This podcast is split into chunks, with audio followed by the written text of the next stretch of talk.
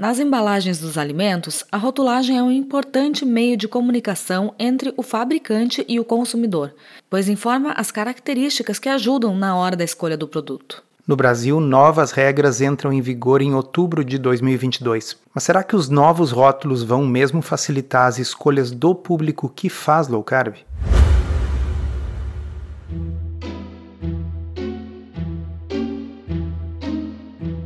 Comida sem filtro saúde, low carb, estilo de vida, evidências científicas e, claro, nossas opiniões. Toda semana um episódio novo e gratuito para você. Comigo, Dr. Souto.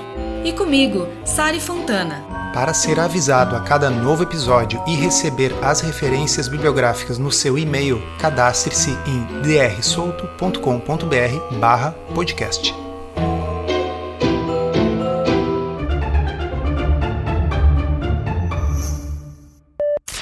A gente está falando aqui da RDC 429 de outubro de 2020 e da Instrução Normativa número 75 também de 2020, que entraram em vigor agora em outubro de 2022 no Brasil. E vocês certamente ouviram falar ou leram a respeito, porque a imprensa está repercutindo bastante esta nova rotulagem dos alimentos. E, de fato, eu acho que existem várias coisas positivas, mas muitas dificuldades ainda vão permanecer para quem faz low carb e está precisando entender os rótulos. Eu acho que a gente podia começar a explicar do que, que se trata, quais são as principais mudanças. Essa nova legislação está focada em três pilares. O primeiro deles é na informação nutricional, que já é conhecida dos consumidores, só que ela vai passar por mudanças bem importantes. Uma delas é que agora, além daquela coluna de quantidade por porção e dose diária recomendada, também vai ter uma coluna em que vai ser incluída a informação dos nutrientes em 100 gramas ou ml. E particularmente eu achei isso bem positivo, Pode a princípio confundir, porque vai ter duas informações numéricas ali, uma do lado da outra, né? Então tem que estar tá com o olho treinado. Então aos poucos a gente vai treinando o olhar para estar tá familiarizado com isso. Mas eu acho interessante para o consumidor ter a informação nutricional em percentual, né? Ou seja, na base 100, porque antes, quando a gente tinha porções menores, a gente acabava não sabendo exatamente quanto tinha de cada coisa por conta das regras de arredondamento. E agora isso tudo vai aparecer. Além disso, isso também facilita a comparação entre produtos que têm tamanhos de porção típica diferentes. Ah, então era isso mesmo que eu ia comentar. Porque, por um lado, eu acho que efetivamente confunde. Eu vou dar um exemplo para vocês. Se a gente pegar um chocolate 85%, que tem pouco açúcar, mas se a gente inadvertidamente olhar na coluna que fala em 100 gramas, vai ter uma quantidade relativamente grande de açúcar em 100 gramas, mas a gente não come 100 gramas de chocolate 85% de uma vez só, a gente come uma porção menor. Em compensação, se você quer comparar chocolates de tamanhos diferentes, de marcas diferentes e ver qual é que tem mais açúcar, obviamente ajuda a comparar eles padronizados para 100 gramas. E eu vou usar um exemplo para vocês que eu acho que vai tornar mais claro o que eu quero dizer. Quando a gente vai comprar papel higiênico, normalmente a gente fica bem confuso. Por quê? Porque tem pacotes com números diferentes de rolos e os rolos também não são padronizados. Tem rolo de 20 metros, tem rolo de 30 metros e tem rolo de 60 metros. Então, se eu vou comprar um pacote com mais rolos, naturalmente ele vai custar mais caro. Mas o que eu quero saber é o preço por metro. Então, no supermercado que eu frequento, tem ali o preço do pacote de rolos, mas tem embaixo, numa fonte de tamanho menor, o preço por metro. E assim eu posso saber se realmente eu estou levando o produto que é mais em conta ou não. Então é para isso que serve o rótulo padronizado por 100 gramas, porque não adianta eu comparar um chocolate grande e um chocolate pequeno. É claro que o pequeno vai ter menos gramas de açúcar no total daquela embalagem, porque ele é pequeno. Eu quero saber a quantidade de açúcar por quadradinho e pelo menos no rótulo eu tenho a quantidade de açúcar por 100 gramas, e aí eu posso comparar diferentes chocolates, porque todos vão ter o valor por 100 gramas. Outra coisa que eu acho que vai ajudar bastante é que a tabela vai passar até apenas letras pretas e fundo branco. Então acabou o carnaval de cores que às vezes atrapalhava muito a visualização, até com pouco contraste, né? Então acho que isso aqui vai ser bem legal poder enxergar as coisas claramente, todas as tabelinhas preto no branco. E as únicas fontes permitidas vão ser a Arial e a Helvética com tamanho mínimo também que eu acho ótimo para a gente não precisar de lupa. O rótulo vai passar a informar também a quantidade de porções que estão dentro de cada pacote, e além disso, vai haver a inclusão de novos nutrientes como declaração obrigatória. Dentro dos carboidratos, vão constar os açúcares totais e os açúcares adicionados. A gente já vai chegar lá. Bom, o segundo tópico vai ser a mudança da rotulagem nutricional frontal, porque até agora a gente estava falando naquilo que fica lá no verso do pacote, no verso da embalagem, né? Mas aquilo que a maioria das pessoas vê, o que chama mais atenção, são as alegações que vão na frente do pacote. E a ideia é alertar o consumidor sobre o alto conteúdo de açúcar adicionado, gordura saturada e sódio. Então, existem limites acima dos quais alimentos sólidos e semissólidos e também alimentos líquidos vão precisar declarar que são altos em açúcar adicionado, em gordura saturada ou em sódio. E se você quiser saber os limites exatos e mais detalhes, como sempre, você receberá por e-mail estando inscrito em drsolto.com.br barra podcast.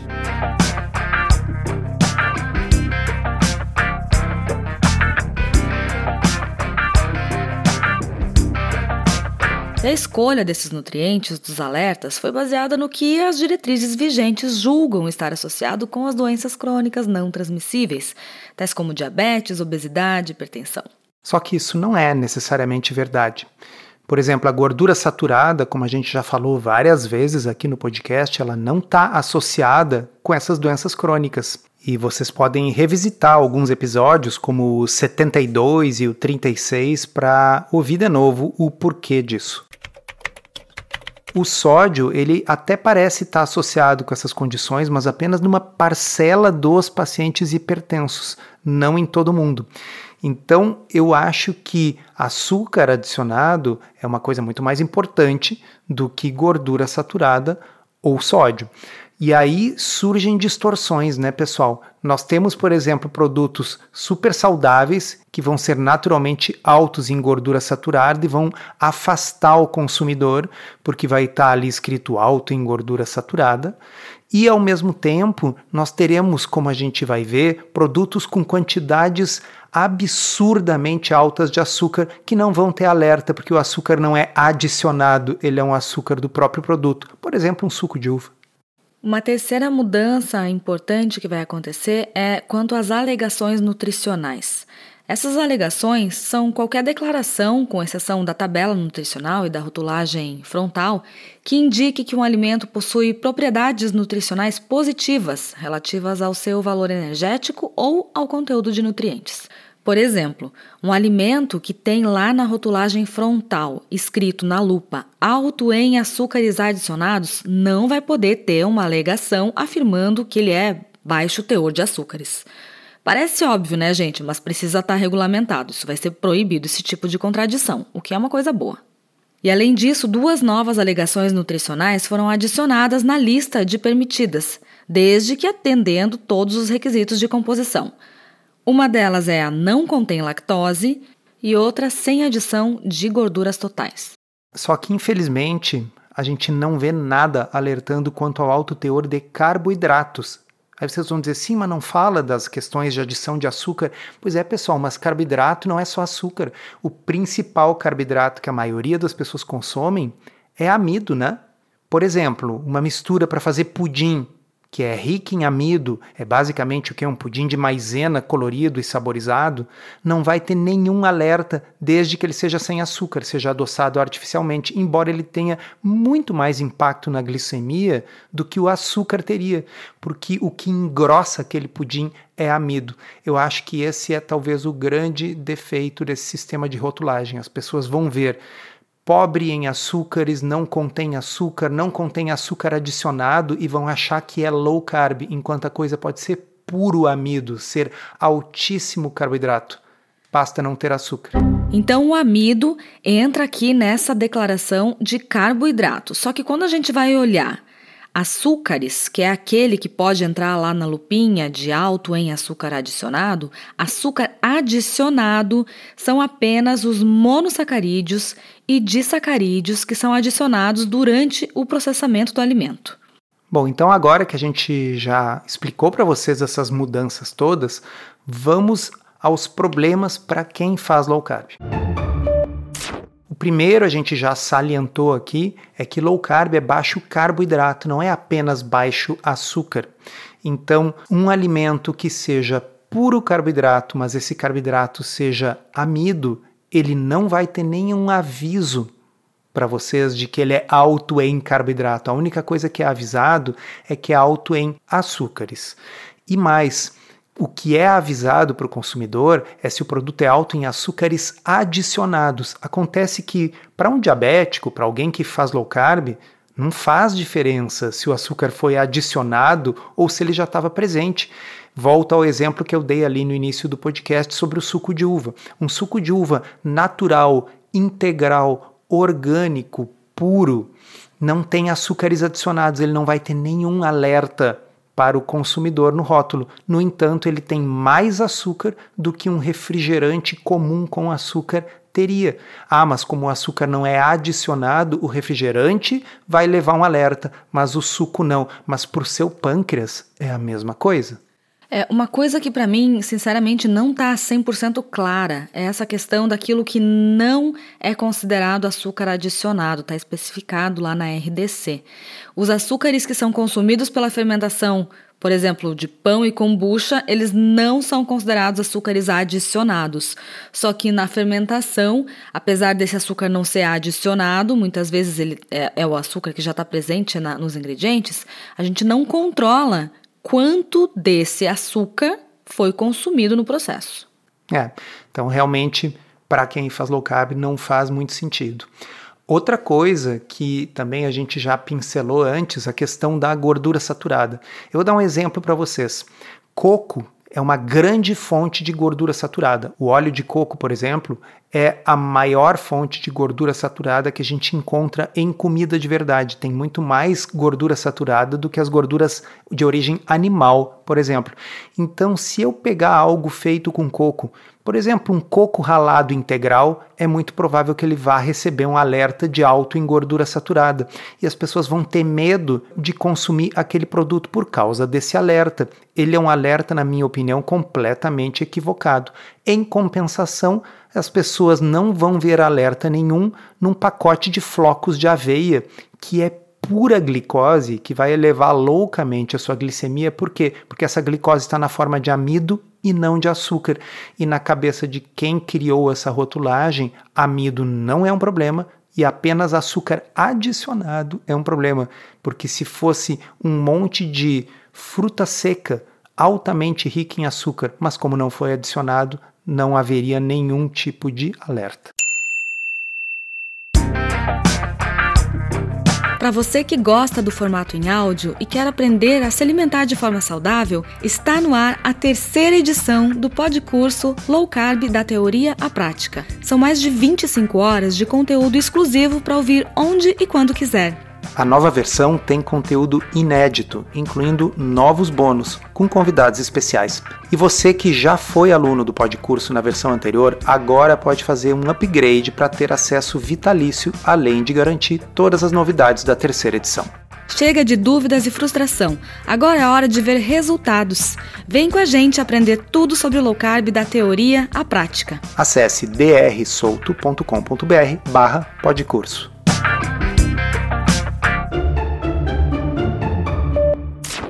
Então, o primeiro ponto que a gente deve prestar atenção é que o produto que não tem nenhum alerta, não tem aquelas lupinhas de alto em açúcares adicionados, não será automaticamente baixo em carboidrato, tá, gente? São coisas diferentes. Não é porque não tem nenhuma lupa que tudo bem sair consumindo, porque ele pode ser sim rico em carboidrato.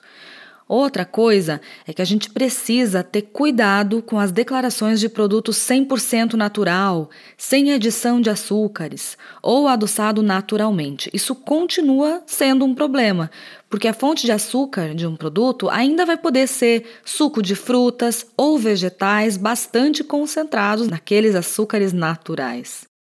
Vou dar dois exemplos para vocês de produtos que a gente vê com frequência no supermercado iogurtes que são adoçados com suco de maçã concentrado. Esse iogurte é altíssimo em açúcar ele não vai ter nenhum alerta, por quê? Porque o açúcar, entre aspas, não é adicionado porque ele está no ingrediente que é o suco de fruta. O açúcar, pessoal, é o mesmo, a molécula de açúcar é a mesma. Se ela veio da cana e virou um pó, ou se ela é o suco concentrado da maçã, é exatamente a mesma substância, mas o rótulo será diferente por questões burocráticas. O outro exemplo são geleias diet, que a gente vê por aí, que são adoçadas, mais uma vez, com suco de fruta ao invés de com açúcar. E os diabéticos estão lá consumindo aquilo, tendo picos de glicose, não entendem por quê, porque afinal é diet, porque o açúcar não foi adicionado na forma de pó, foi adicionado na forma de um suco concentrado de uma fruta doce, como se fosse algo diferente. A dica aqui então é a seguinte: em vez de focar só na lupa e olhar se é alto em açúcar, vire a embalagem, procure a tabela de informação nutricional e olhe a linha carboidrato. Lá você vai ver a quantidade total de carboidrato em 100 gramas desse produto, então vai ser possível avaliar se a quantidade faz ou não faz sentido para você, sempre pensando no tamanho da porção que você vai consumir daquele produto. Em outras palavras, infelizmente, o novo sistema de rotulagem não vai salvar você de ter que ver os ingredientes, isso também é super importante, né? Se eu estou vendo que o primeiro ingrediente de um produto é amido de milho, farinha de trigo, alguma coisa assim, eu já sei que aquilo ali não é low carb, muito embora possa não ter lupinha nenhuma, porque repito pela enésima vez, o novo rótulo não alerta para carboidratos ou para amido e nem mesmo para açúcar, se esse açúcar estiver nos ingredientes. Apenas se for açúcar adicionado. Então a gente tem que continuar cuidando. Por outro lado, para quem come comida de verdade, a gente já sabe os produtos que não terão carboidratos em quantidades significativas e em relação aos quais você não precisa se preocupar. Carnes, peixes, ovos, saladas, laticínios, etc. Então fique de olho porque a partir de agora você já vai começar a ver esse tipo de rotulagem aparecendo por aí. Todos os produtos que forem lançados a partir do dia 9 de outubro de 2022 já devem cumprir esses novos requisitos. E aqueles antigos têm um prazo ainda de 12 meses para se adequarem à nova rotulagem. Encerramos assim esse episódio do Comida Sem Filtro, que foi idealizado, roteirizado e produzido por nós. Se você gostou, divulgue para os seus amigos e inscreva-se na sua plataforma preferida para não perder nenhum episódio. As informações contidas neste podcast são apenas para fins informativos e podem não ser apropriadas ou aplicáveis às suas circunstâncias individuais. Este podcast não fornece aconselhamento médico ou profissional e não substitui a consulta com um médico e ou nutricionista. Não use este podcast para diagnóstico ou tratamento médico. Qualquer sugestão é apenas uma recomendação geral, que não é específica para qualquer pessoa ou doença em particular.